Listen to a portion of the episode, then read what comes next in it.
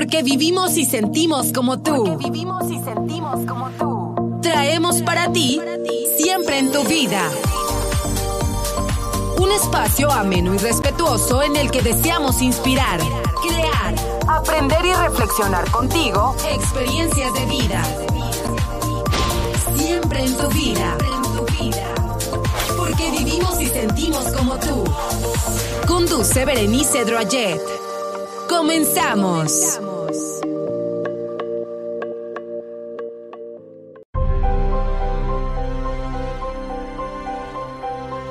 La vida nos pone a prueba constantemente. Muchas veces nos presentan problemas y obstáculos que nos detienen y no sabemos manejar de forma apropiada por diferentes razones. La forma en que actuamos para superar estos obstáculos en la vida es fundamental. De hecho, marcará un punto de inflexión en nuestra vida y nos imprimirá un carácter particular. Obstáculos y dificultades forman una parte esencial de la misma. ¿Cómo afrontarlos? Analicemos cómo podemos vencerlos.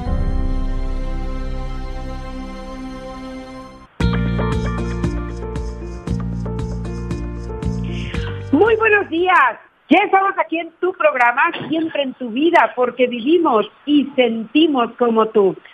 Tuvimos ahí un- una situación en el enlace con nuestra invitada del día de hoy, pero ya, ya está aquí con nosotros y yo le doy la bienvenida porque hoy vamos a hablar de un tema muy interesante. Vamos a platicar con la licenciada, no sé, creo que me está entrando ahí interferencia, este, a lo mejor A ver, ahí. radio prendido cerca o algo. A ver, ya ahí ya, ya se, se escucha menos. Está con nosotros la licenciada Laura Liliana Gutiérrez Brambila y ella nos va a hablar de un tema muy interesante. La vida te pone obstáculos y nosotros nos ponemos los límites. Historia de éxito eh, de una persona que ella nos va a explicar qué es lo que le han dicho es una limitante y que ella misma dice, esto no es una limitante.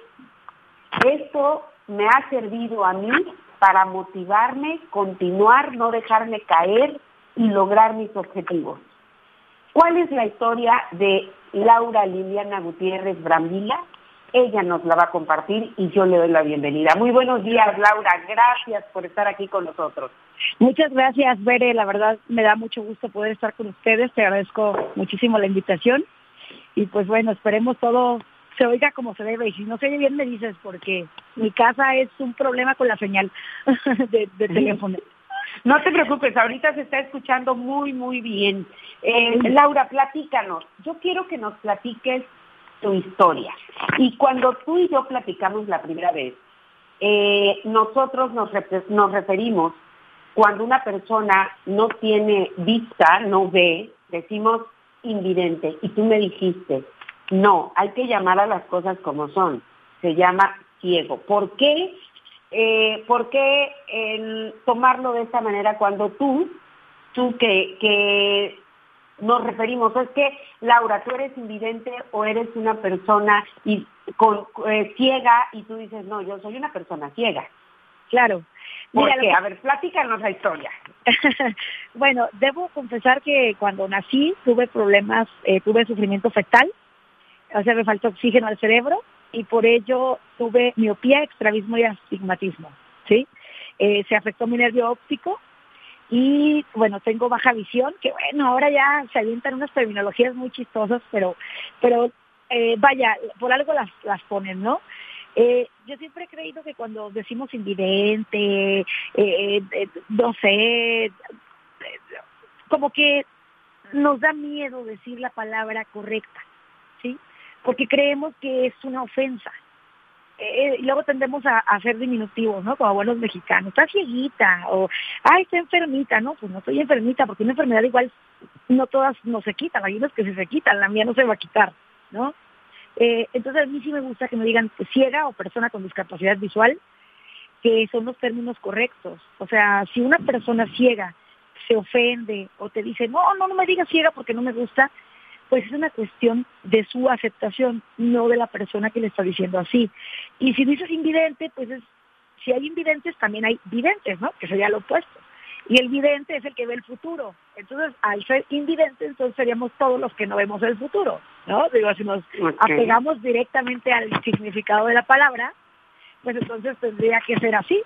Y pues los ciegos no vemos ni el futuro, ni el presente, ni el pasado, ¿no? O sea, simplemente no vemos, y punto. Definitivo. Oye, Laura, pero eh, la primera vez que platicamos y, me fuiste comentando tu historia, para mí es una historia de éxito, para mí es una historia que nos motiva porque tú eh, dices, eh, soy una persona ciega y eso no te detiene, eso te ha fortalecido, te ha ayudado, te ha hecho crecer, te ha hecho, híjole, te ha hecho fuerte. Y normalmente vivimos en una queja. Y yo decía hace, hace unos momentos, de bueno, todo se nos ha dado. Tenemos aire, tenemos sol, tenemos luna, tenemos mar, tenemos agua y es gratis. Ir al mar es, gratis, ir a un río es gratis, ver la luna es gratis, respirar el aire es gratis, recibir el sol es gratis y eso, el aire, el sol, el agua, nos ayuda a la salud y es gratis. Y entonces nos quejamos y nos quejamos y como dice Facundo Cabral en esa reflexión, no estás deprimido, estás distraído, dice, sufres por un ser humano cuando en el planeta hay miles. Así es. Y, sufres por una situación cuando tienes tantas cosas maravillosas. Entonces, Laura, yo quiero que nos compartas tu historia desde el punto uno para, para ir viendo por qué quienes nos limitamos somos nosotros y quienes nos ponemos a sufrir somos nosotros. Mira, mi historia es, es como muchas, creo yo. Eh, se comentaba que yo nunca he sentido que mi, que mi historia sea extraordinaria hasta que ya me doy cuenta de todo lo que hemos hecho, ¿no? Como cuando haces el balance dices, ah, caray, sí he hecho estas cosas, ¿no? Eh, yo nací en Ruiz Nayarit, que es un pueblito allá, eh, que ya aparece en Google Maps, o sea, sí existe, y soy hija de una ama de casa que me tuvo muy joven, a los 21 años, 22 años más o menos. Ella eh, no se da cuenta que yo tengo una discapacidad visual hasta un año después más o menos. O sea, ella me dice que ella notaba que yo no enfocaba bien. Pero bueno, en aquellos entonces, hablando de hace 36 años, pues obviamente no había nada de lo que hay ahora, ¿sí? Ni el tamiz, nada. ¿no? Nada de lo que te pueden hacer para determinar una discapacidad. Entonces cuando ella se da cuenta, me empieza a llevar a todos lados, a hospitales, bueno, me llevó hasta con un este curandero, esta gente que te dice con hierbas y todas estas cosas. Y fíjate, él fue el que le dijo, ¿sabes qué? Tu hija no está ciega, tu hija sí alcanza a ver un poco, ¿sí? Necesitas nada más llevarla pues a que la atiendan, a ver qué es lo que tiene, por qué está así. Entonces ya descubriendo todo eso, mi mamá se da cuenta que a ella se le pasaron los dolores de parto. No la atendieron en ese momento. Y déjame decirte que fue en un hospital privado, ¿eh? Y fue en el mejor de Tepic, por ejemplo, ¿no? Porque luego se piensa que la salud pública, yo creo que es como una ruleta rusa, ¿no? No sabes cómo te va a tocar. Mi mamá eh, se entera, eh, yo soy de una familia eh, de padres divorciados, entonces ella comienza a hacer lo que, lo que supo, lo que pudo y lo que había en ese momento.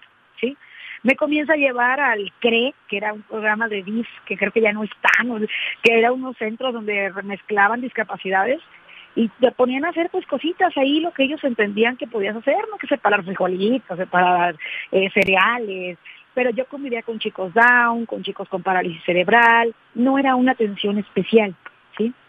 Entonces, ya al tiempo a ella le dicen de, la existencia de la escuela para niñas ciegas de acá de la ciudad de Guadalajara y le dice una tía mía que se venga a vivir acá, a Guadalajara, que es donde yo radico actualmente. Eh, se viene a vivir acá mi mamá, pues del pueblo, ¿sí? Con todos los riesgos, los miedos y todas las cosas que, que había. Y deciden meterme en su escuela, pero yo ya tenía siete años, yo fui a un kinder regular o sea, regulares de, personas sin discapacidad. Fue un kinder regular y pues los niños muy muy buenos, pues muy yo siempre he creído que los niños son los uy, no, las mejores personas porque si lo entienden desde un principio, ellos no tienen complejos ni conflictos. Los conflictos nos los vamos haciendo conforme pasan los años, ¿no? Entonces ellos me traían nombre, o sea, lo que ellos distinguían como normalidad, ¿sí? Me traían brincando, me traían en los juegos, siempre agarrada de la mano, para ellos era súper normal. Yo no tuve problemas de que me vieran raro, eh, que me hicieran sentir diferente. En ese momento no. Cuando llego aquí a la, a la primaria, estudié la primaria en la escuela para niñas ciegas, que era un internado, pero a mí no me dejó mi mamá internada, yo iba y venía. Entonces veo que la vida comienza a cambiar para mí porque me enseñan el braille, conozco a más chicas que tienen mi misma discapacidad, unas que ven, otras que no ven nada, ¿sí? Porque también hay niveles, ¿no? De, visión, como en todas las discapacidades, eh, que pueden valerse por sí mismas, porque habíamos de todas las edades. Como nos enterábamos de manera tardía, pues llegábamos igual a los 7 que a los 15, que a los 13, que a los 18. Entonces convivíamos con todo tipo de edades y con chicas que aparte de la discapacidad visual tenían otra discapacidad, ¿sí? No, decía yo, bueno, pues siempre hay alguien que, le cuesta más trabajo hacer las cosas que a mí, ¿sí? A mí nada más es no ver, pero a ellas aquí, pues no, hay unas que no ven, no caminan, que tienen discapacidad intelectual aparte de la vista. Entonces, termino la primaria, me regreso a Ruiz y hago la secundaria abierta, pero dos años después porque no me aceptaban. En aquellos entonces, estoy hablando del, del 99, 2000 más o menos, cuando yo me regreso a Ruiz, pues no había ningún programa que fomentara la inclusión de las personas con discapacidad en escuelas regulares ni en ningún tipo. Se creía que los ciegos con los ciegos, los sordos con los sordos, este, y, si, y si tenías una discapacidad, pues tenías que buscar como que tu grupo para que ahí tomaras clases. Pues Nayarit es un estado muy pequeño, no hay todavía, de hecho a la fecha no existe algo, una identidad que proteja a las personas con discapacidad para que puedan estudiar. ¿sí? Tienen que buscarle por su cuenta. Entonces, eh, tardé dos años, que fueron dos años muy difíciles, porque a mí me tocaba escuchar cómo los maestros decían, es que no la podemos aceptar porque ¿cómo le enseñamos? O sea, no sabemos cómo, no hay manera. Y ella necesita algo especial, necesita algo diferente. Y yo decía, Dios mío, pero qué, ¿por qué? ¿No? ¿Por qué necesita algo diferente? Si reniegas de la discapacidad, claro que sí. O sea, no es tan sencillo, no es decir, ay, no, qué bonito que nací ciega y que Dios me pone esta prueba. Claro que en esos momentos yo sentía que, la vida se me iba, ¿sí? Y que todo por no ver. Y que si yo viera, hubiera estado sin batallar en cualquier secundaria, estudiando con todo mundo. Y me tuvieron que dar clases particulares y terminé con, con los de INEA, ¿sí? Terminé la secundaria dos años después porque me pagaron clases. Y cuando llego a la prepa, resulta que ahí sí me aceptan, fíjate. Era una escuela tipo eh, técnica. Y cuando llegué, el director yo creo que no sabía ni cómo, pero dijo, todo aquel que quiere estudiar es bienvenido aquí. Es una casa de estudios, no podemos negárselo a nadie, ¿no? Entonces, él no sabía ni cómo. Yo después me enteré, porque varios maestros pues son amigos míos, y me enteré que los reunió y que les dijo, ¿saben qué? Pues va a venir una chica ciega a estudiar aquí no sé cómo le vamos a hacer, no tengo idea, no estoy actualizado con los programas para, para inclusión, pero tenemos que hacer que ella estudie su prepa y que ella estudie su carrera técnica. ¿Sí? Entonces, cuando yo entro y estudio técnico en administración, y súper bien, para mí fue la mejor época de mi vida. O sea, fue una inclusión total y los maestros súper abiertos, y era un pueblo, ¿eh? Era un pueblo donde se supone que no había una cultura de discapacidad, donde éramos contadísimos los casos de gente con discapacidad, pero todas las familias nos conocemos de toda la vida, fíjate. Yo creo que estos cambios a veces tienen más que ver con la actitud que con el conocimiento, porque la gente hacía lo que podía. Yo tenía una maestra que se aguantaba que le leyera todo en braille, mis tareas de administración, se puso a enseñarme lo de contabilidad, yo sabía hacer balances, sabía hacer eh, cálculos, bueno, todo lo que se podía. El maestro de matemáticas aprovechaba mi baja visión y me hacía unos números enormes con marcador para aprender las ecuaciones. ¿Sí? Entonces, yo les debo tanto, Veré, porque ellos sin saber cómo lo intentaron y lo hicieron. Sí, sin, tener la capacitación para poder apoyar una, una discapacidad. Eh, y, qué, qué bonito se siente, eh, Laura, de verdad, cuando buscas las formas, cuando tienes ganas de ayudar, cuando, cuando te sumas, cuando te sumas a, a esta voluntad, porque siempre lo he dicho, las cosas no funcionan por falta de voluntad, porque cuando las voluntades se suman, las cosas suceden. Y tú eres un ejemplo de eso. los profesores sumaron voluntades. Y te voy a decir una cosa, fíjate que, bueno, regresando del corte, porque tenemos que irnos a un corte comercial, teléfono al que me pueden enviar mensaje de texto o WhatsApp 782 128 0804. Nos vamos a un corte y regresamos. Los obstáculos pueden ser externos, como enfrentarse a situaciones o decisiones importantes, o por el contrario, pueden ser internos, lo que se conoce como la interior. Ambas circunstancias generan la misma ansiedad, pues se representan puntos de inflexión en nuestras vidas. Esto lo vemos como barreras que no nos permiten avanzar en nuestro día a día, provocando que nos atasquemos por momentos en dicho problema sin ver lo demás que está ocurriendo. Y muchas veces tampoco podemos encontrar la solución de forma rápida ni sencilla. Esto nos impide concentrarnos y tomar buenas decisiones.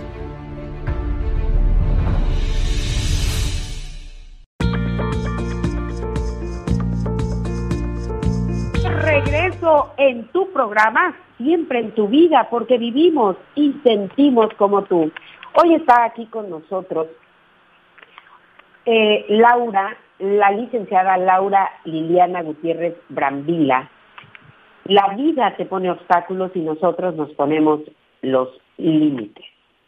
Y, y esto es de verdad tan interesante. ¿Y porque eh, mi hijo, mi hijo menor, eh, nació y tuvo un paro cardiorrespiratorio porque nació de siete meses con muchas complicaciones y ese paro cardiorrespiratorio le afectó a la parte cognitiva. Entonces él en esta parte del aprendizaje siempre se le complicó demasiado.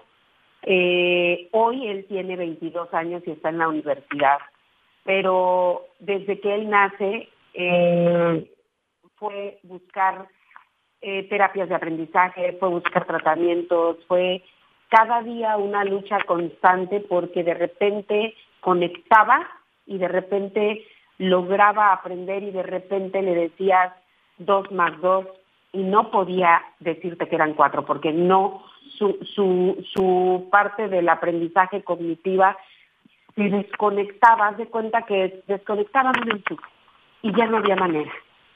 Y esto eh, me llevó a buscar y a buscar y a buscar y no detenerme un instante en encontrar formas, alimentación, métodos, terapias. ¿Por qué? Porque iba en quinto año de primaria y no me sabía diferenciar una suma de una resta y de repente sí, de repente dábamos pasos para atrás y de repente pasos para adelante. Y para muchas mamás que yo sé que a lo mejor hoy están pasando por una situación así, y tendemos mucho a decir es que el chamaco es flojo, es que el chamaco es, es que no, es que algo está pasando. Eh, cuando a los 18 años, a los 18, que yo lo llevé de terapia en terapia y fuimos avanzando porque avanzamos muchísimo, a los 18 le hacen un estudio eh, neurológico y me dice la, la, la, especialista, la neuróloga, me dice del 1 al 10, eh, su hijo tiene una inteligencia en 1 y no va a poder tener una vida solo, él siempre va a necesitar acompañamiento. Cuando él nació, los doctores me dijeron de 100 adelante y ese bebé con esa uno de posibilidades logró. Cuando a los 18, después de un gran caminar y de ir avanzando en su aprendizaje, me dicen, no hay manera. En ese momento yo me derrumbé, por supuesto, y dije, no puede ser. Y, dije, bueno, si cuando nació me dijeron de 100 probabilidades tiene una, y hoy me están diciendo que del 1 al 10 tiene un 1 de inteligencia, en el aprendizaje, en la... Dije, no, no me detengo, continué y hoy eh, conocí un doctor, eh, al doctor Anuar, que hace un año él inventó, creó un aparato para poder conectar ¿sí? con unas terapias y hoy tengo un hijo que me está exentando materias, hoy tengo un hijo por el que nunca apostaron desde el primer año de primaria, reprobó y toda, había horas yo sentada fuera de un aula para que él presentara un examen. Y hoy les puedo decir, no se rindan, eh, no, no se desesperen. Es una vida entera de, buscar, de tocar puertas, pero cuando, cuando yo supe de lo que estaba haciendo este doctor, lo busqué, empezó a darle tratamiento y hoy mi hijo eh, está evolucionando en su aprendizaje de una manera sorprendente. Entonces, de verdad, de verdad que sí se puede. Y por eso esto que decías, Laura, esa parte donde yo no había compartido de esta manera esa parte de mi vida, que posterior lo vamos a hacer y vamos a, platicar, porque sé que hay muchos casos de niños que nacen y en este caso dices, eh, por la forma en que, en que nací se me afectó la vista. Él por la forma en que nació se le afectó esta parte cognitiva del cerebro. Y sí hay maneras, Laura, y, de verdad que comparto contigo esa emoción porque, porque yo me sentí emocionada cuando platiqué contigo la primera vez. Y porque yo hoy con mi hijo veo y hubo días y hubo meses y hubo momentos en los que yo me caía, me, me, me, me iba al piso y yo decía, Dios mío, ¿qué hago? Muéstrame el camino, ¿para dónde voy? Entonces, ¿qué, qué más puedo hacer? Y, y sí hay muchas cosas que hacer, Laura, y te cedo el micrófono. Quise compartir esta parte porque sé que hay muchos papás y muchas mamás eh, con hijos que están pasando por alguna situación y de repente, de repente nos faltan fuerzas, de repente, créanme, llegaba la noche, me metí en mi recámara a llorar y a decir, bueno, porque a veces sientes que ya lo van logrando, ya lo van logrando. Yo veía los avances y yo decía, ay Dios mío, que creo que encontré la forma y paz, ¿no? Se me desconectaba otra vez, así como un enchufe. Y yo decía, no puede ser, y ahora, y ahora a retomar desde cero, porque tienes que volver a empezar. Y, y de verdad, cuando ves el resultado y dices, gracias por no haberme rendido, gracias por, por no haber dicho ya no, por no seguir, por, por no ceder. Y esto es algo de lo mucho que tú has hecho, Laura. Te devuelvo el micrófono. Muchas gracias, Bere, y es muy interesante lo que, lo que compartes, porque yo creo que como padres, digo, ahora yo soy mamá, y como padres hay todo un trabajo de aceptación y de, golpes, ¿no? Yo a mi mamá, cuando pasó esto de la secundaria, yo le dije llorando, oye mamá, pero ¿por qué? Sí, o sea, es como si fuera una decisión eh, no haber visto. Sí, como si a mí me hubieran preguntado, oye, ¿tú quieres no ver? Ah, no, no quiero. Quiero venir a avasallar esta vida, ¿no? O sea, yo tenía 15, 16 años y ahorita que te escucho, digo, es increíble porque imagínate, o sea, cuando tu propio hijo o tu propia hija en este caso te reclama por algo que no lo pidió nadie, ¿no? Y que no tienes una respuesta, porque también ella estaba cargando en ese tiempo con ese duelo, ¿sí? A lo mejor ella a mí nunca me dijo, oye, ¿tú, qué piensas que siento yo cuando vamos a tocar puertas y no te quieren aceptar? ¿Sí? Entonces, aún así, cuando hubo la oportunidad, bueno, mi mamá siempre estuvo al pendiente en eso, este, cuando salgo de la, de la prepa, yo estaba con la idea de venirme a Guadalajara a estudiar la carrera. Yo tenía qué carrera y dónde estudiarla, ¿eh? o sea, ya, ya, tenías la decisión tomada. Desde, que estaba en la primaria, este, yo iba a las exposiciones de braille y de material para ciegos, nos llevaban a las diferentes universidades privadas de aquí de, de, Guadalajara y de la zona metropolitana. Mira, cuando yo toqué, cuando yo fui la primera vez a la universidad que después fue mi alma mater, yo dije, yo aquí voy a estudiar. Yo tenía 13 años, ¿eh? O sea, y yo dije, yo cuando, cuando termine mi, mi prepa y todo, yo aquí voy a estudiar y le voy a echar ganas porque pues yo sé que mi familia no tiene para pagar esta universidad y voy a ver si me dan una beca. Y me acuerdo que le comenté a la directora de aquel entonces de la, de la primaria, que la verdad era muy buena persona, en paz descanse, este, y, y me dijo, sí, dijo, mira, cuando termines la, la prepa, buscamos que tengas una beca y estudias aquí. Pero yo no pensaba que nos fuéramos a regresar al pueblo, ¿sí? Yo decía, ah, bueno, pues aquí voy a hacer la secundaria, la prepa, y, ya nada más brinco a la universidad, ¿no? Cuando me fui a Ruiz, a pesar de que yo ya estaba muy enrolada en la prepa con mis amigos de mi edad, este, tenía pareja, mi novio veía, tenía todo lo que podía querer una adolescente de 17, 18 años, aún así yo decía, yo voy a terminar mi carrera, digo, mi universidad, y digo, mi prepa y me voy a Guadalajara, ¿sí? Entonces, eh, tiempo antes vengo a hacer mis trámites a la universidad y me preguntan, necesitaban un aval para la beca, ¿sí? Alguien que respondiera. En ese tiempo yo, mi mamá me dijo que cómo le íbamos a hacer porque yo no, yo no andaba sola, ojo, ¿eh? O sea, yo en el pueblo, pues es que en el pueblo no necesitas andar solo, ahí todo el mundo te conoce, este, mis amigos iban por mí, me acompañaban a la biblioteca, a todo lo que teníamos que hacer de la escuela, pues yo tenía con quienes andar. Entonces yo no andaba sola. Mi mamá sabía que yo no sabía andar sola y yo le decía, yo me voy a ir a Guadalajara. Yo creo que mi mamá decía, bueno, usted está loca, ¿no? ¿Qué le pasa? ¿Cómo va a andar allá? O sea, ¿cómo le va a hacer? Este, tuvo, yo tuve clases de movilidad, pero en la primaria y pues ya de ese entonces ya me han pasado muchos años. Nunca había agarrado un bastón por mi cuenta, un bastón blanco. Entonces, yo le dije, no, no te preocupes, yo me voy a, me voy a Guadalajara y yo aprendo. ¿sí? En la escuela donde yo estudié la primaria, se abre la oportunidad de que me quede yo a, vivir ahí para estudiar mi universidad, porque aparte la universidad me quedaba cerca.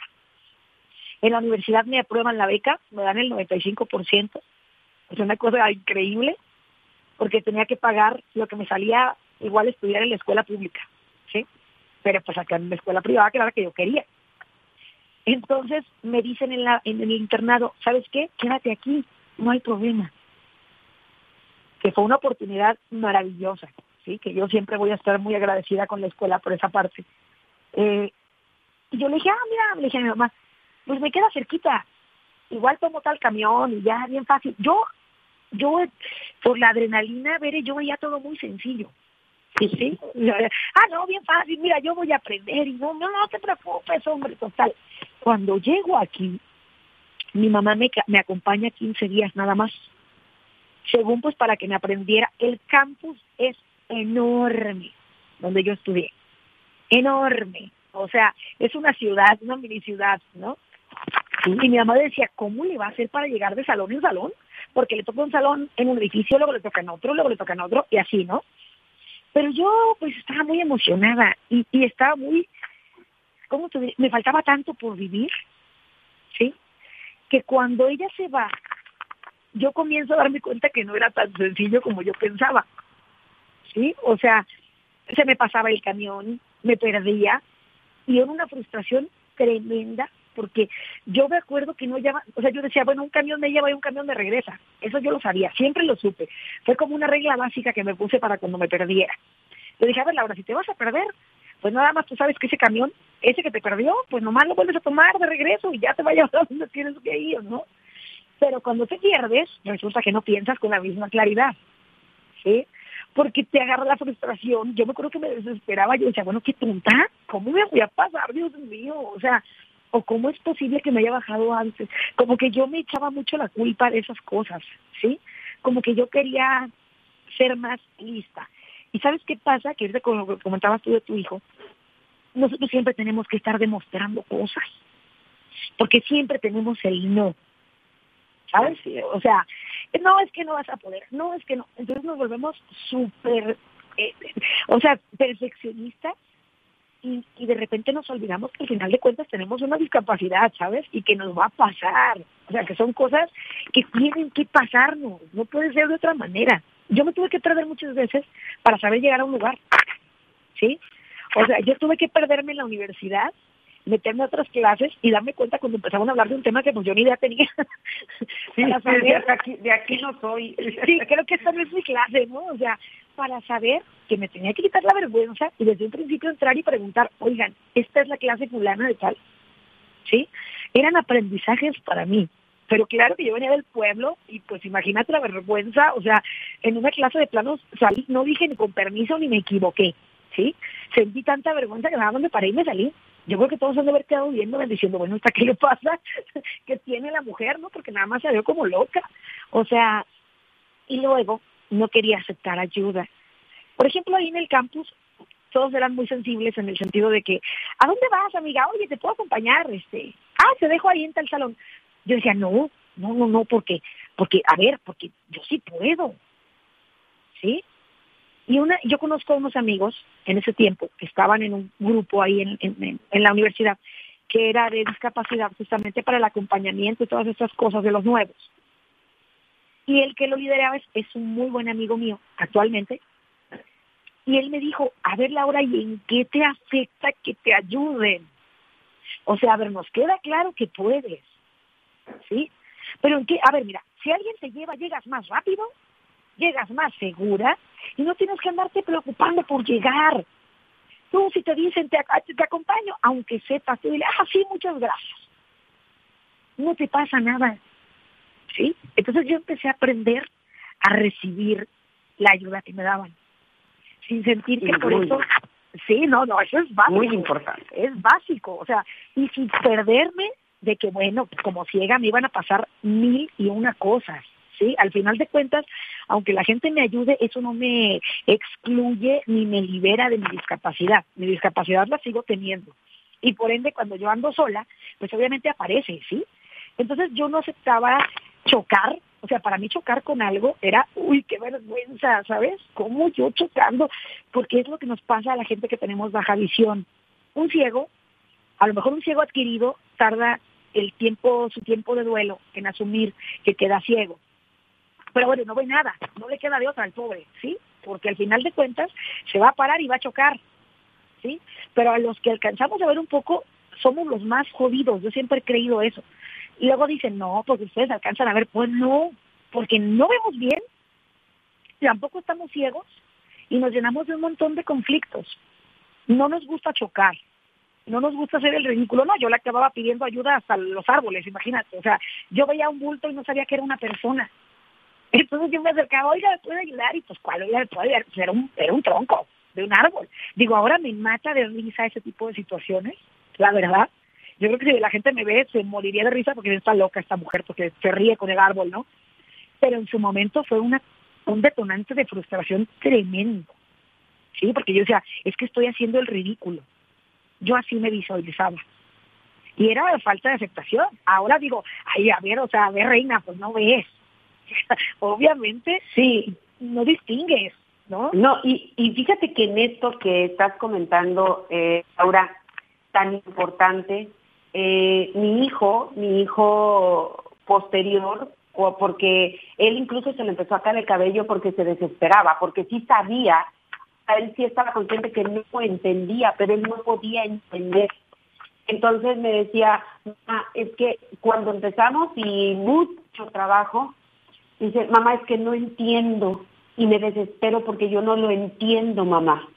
Claro. Y, y cuando los profesores en la preparatoria hablé con la directora, eh, dije que mi hijo es visual, o sea, no puede él ni siquiera estructurar una forma de oración. Nos tenemos que ir a un corte comercial. Teléfono, que es donde nos pueden enviar mensaje de texto o WhatsApp, 782-128-0804 y regresamos.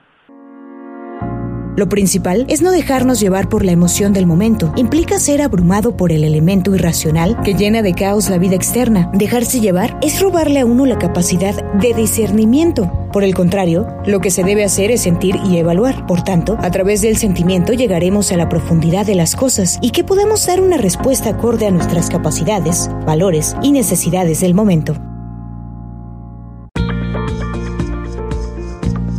Ya estamos aquí de regreso en tu programa, siempre en tu vida, porque vivimos y sentimos como tú. Gracias a Claudia Juárez, que eh, nos siguen escuchando. Un saludo a su mami también. Ahí están en su tienda escuchándonos. Muchas gracias, Claudia.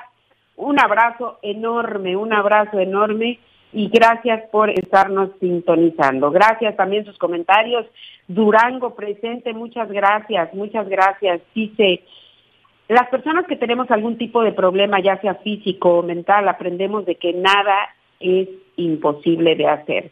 Gracias, gracias por sus comentarios y bueno, yo te devuelvo el micrófono, Laura, porque, porque híjole, el tiempo, ya estamos en el último, en la, en, en la última parte del programa Y eh, es bien interesante porque aparte, aparte canta. Sí. ¿Cómo está sí. Mira, dicen que los ciegos somos músicos, cantantes, eh, masoterapeutas y no hay como o psicólogos. Las, las, funciones en las que nos pone la gente, ¿no? En algunas no se equivoca, la verdad, en otras sí, pero pues a mí me ha gustado cantar todo el tiempo, lo tuve que hacer cuando terminó la universidad porque me casé. Mira, eh, eh, ah, voy a hacer un paréntesis y un poquito me voy a regresar porque me gusta mucho que podamos estar compartiendo ambas nuestras experiencias porque son muy distintas, pero tienen mucho en común. Eh, Sabes, yo creo que el momento más difícil para un padre y para una madre es cuando el hijo o hija con discapacidad comienza a tomar unas decisiones que a lo mejor no se esperaban, ¿sí? Eh, la gente siempre nos ha metido la idea de que somos los niños eternos, de que siempre vamos a estar en casa, de que bueno, ¿quién se va a fijar en nosotros? Es más, nosotros a lo mejor ni nos enamoramos, a lo mejor no tenemos esa, ese complemento. Y bueno, si nos enamoramos, pues bueno, si es de alguien, en mi caso, si es de alguien que ve, ay, qué padre, porque te va a cuidar, te va a atender, como si fuera una hija, ¿no? Va a tener otra hija porque la va a atender. No es que yo como mujer sea capaz, ¿sí? Sino que pues a lo mejor le gustó porque como tú no ves, tú ves con el alma y con el corazón, la gente como que los ha llenado de mitos, ¿no? Eh, yo creo que no todos son, obviamente, que obviamente todas las personas con discapacidad llega un momento en que nos enamoramos, en que queremos hacer una vida diferente, en que queremos salir de la casa, aunque estemos muy a gusto, la verdad, y queremos buscar nuestro camino, ¿sí? Entonces, eh, a veces es muy difícil cuando los papás dicen, yo apoyo a mi hijo, yo siempre les digo, lo vas a apoyar cuando quiera tener novia, cuando quiera casarse, cuando de pronto a lo mejor se le salen los planes y, y, si es niña ya salió embarazada la muchacha, o si es muchacho ya embarazó a la muchacha, o sea, cuando sale del esquema de lo, de lo planeado o de lo socialmente comprendido cuando tienes una discapacidad, ¿sí? Yo me caso con una persona con discapacidad visual también, que luego la gente dice, ay, mira qué bueno porque ustedes se entienden. Ah, digo, yo creo que eso de que nos entendemos o no, pues en función de lo mismo que cuando ves, ¿no? O sea, depende de la persona, las afinidades. La discapacidad no tiene nada que ver.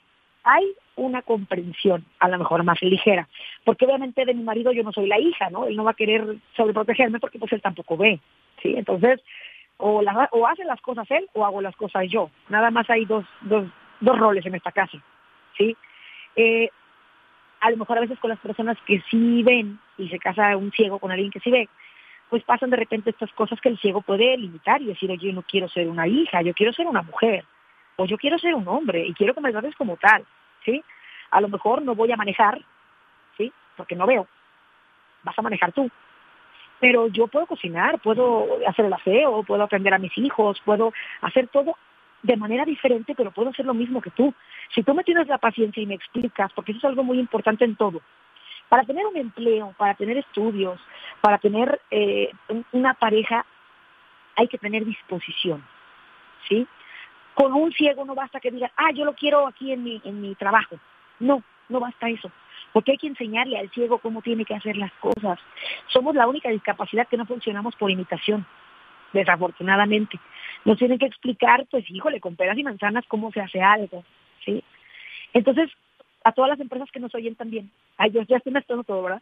A todas las empresas que nos oyen también, eso es muy importante. Cuando vayan a contratar a alguien con discapacidad, sí, sí somos capaces, sí podemos, sí sabemos hacer las cosas, pero tiene que haber un periodo de adaptación donde nos tienen que enseñar básicamente las funciones que tenemos que cumplir en ese lugar, ¿sí?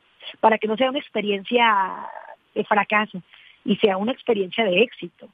Entonces yo, cuando no tuve trabajo, porque me dijeron que si sabía marcar un teléfono, me preguntaron alguna vez en una de las tantas entrevistas que fui, eh, me puse a cantar porque yo era lo que sabía hacer, ¿sí?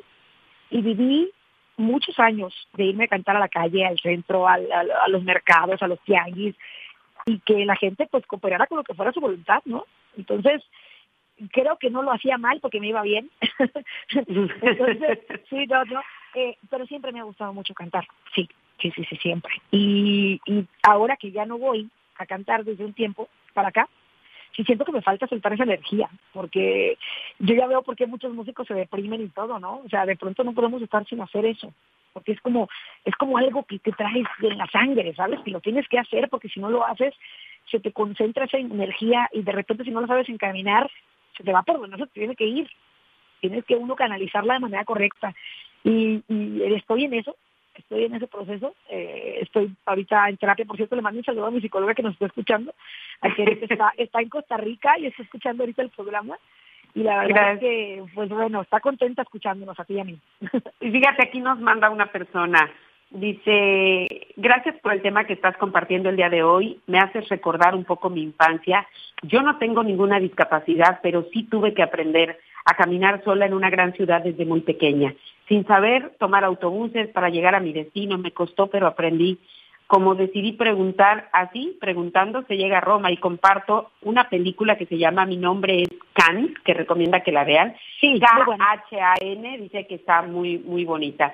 Y bueno, pues ya, ya, ya llegamos al final del programa. Aquí eh, otra persona nos escribe y dice, gracias por tocar este tema, es de mucha ayuda para nosotros los papás me identifico lo difícil que es aceptar como padres que nuestro hijo tiene una discapacidad. Y esa es otra cosa, ¿eh?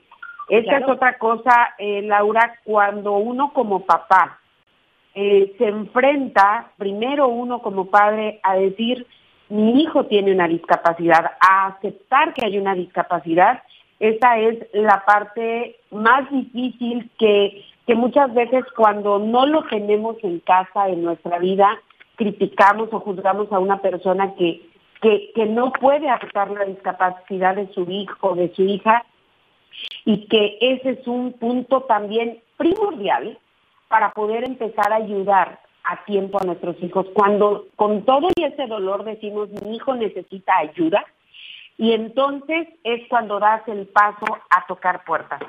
Eh, Laura, llegamos al final. ¿No nos quisieras regalar una cantadita de algo? Aparte, aparte, Laura, que tenemos otro programa pendiente contigo porque hay mucho más que faltó porque nos compartieras y que, y que mm, poder mover los corazones de las personas que nos escuchan, que haya esa esa amabilidad, esa comprensión, ese ese apoyo, de verdad. Y bueno, ¿Con qué nos despedimos, Laura? A ver. Bueno, vamos a cantar un pedacito de una canción que a ver cómo se oye, porque aquí con estos micrófonos son medio, medio malos. Así que, pues bueno, vamos a cantar calmadito, ¿va? Eh, Va. Bueno. El color de tus ojos te robó mi interés y solo tengo ganas de verte otra vez Dime que no está prohibido. Quizás me animo y te pido verte el sábado a las diez. El color de tus ojos despertó mi atención. Te vas metiendo dentro de mi corazón. Perfecto en cualquier sentido con playera o camisa robas mi respiración. ¿Qué más quisiera que fueras el sueño que se vuelve realidad? Me gustas tanto y esa es toda la verdad. Me siento emocionada, no sé si te ha pasado que si pudiera viera de lunes a domingo sin parar. Eso que siento no se puede comparar. Y si ves que me sonrojo, si te burlas no me enojo. Yo solo sé que de ti me enamoré. Bravo, bravo. Gracias, Muchas gracias, gracias Laura, mucho que compartir con nuestro auditorio. Te mando un fuerte abrazo, un placer haberte tenido el día de hoy con nosotros. Eh, gracias, gracias por tu experiencia de vida, gracias por compartirnos y gracias por ser un ejemplo y ser una motivación para no detenernos. La vida te pone obstáculos y nosotros nos ponemos los límites. Y tú eres un ejemplo de que los límites realmente existen cuando nosotros pensamos que ahí están. Laura, te envío un fuerte abrazo. Gracias. Gracias, Veré. Que tengan un excelente, excelente martes. Y estamos iniciando marzo, hoy es el día 2. Gracias a todos ustedes por sintonizarnos y mañana en punto de las 11 de la mañana nos escuchamos nuevamente. Soy Berenice Droyet, siempre en tu vida, porque vivimos y sentimos como tú.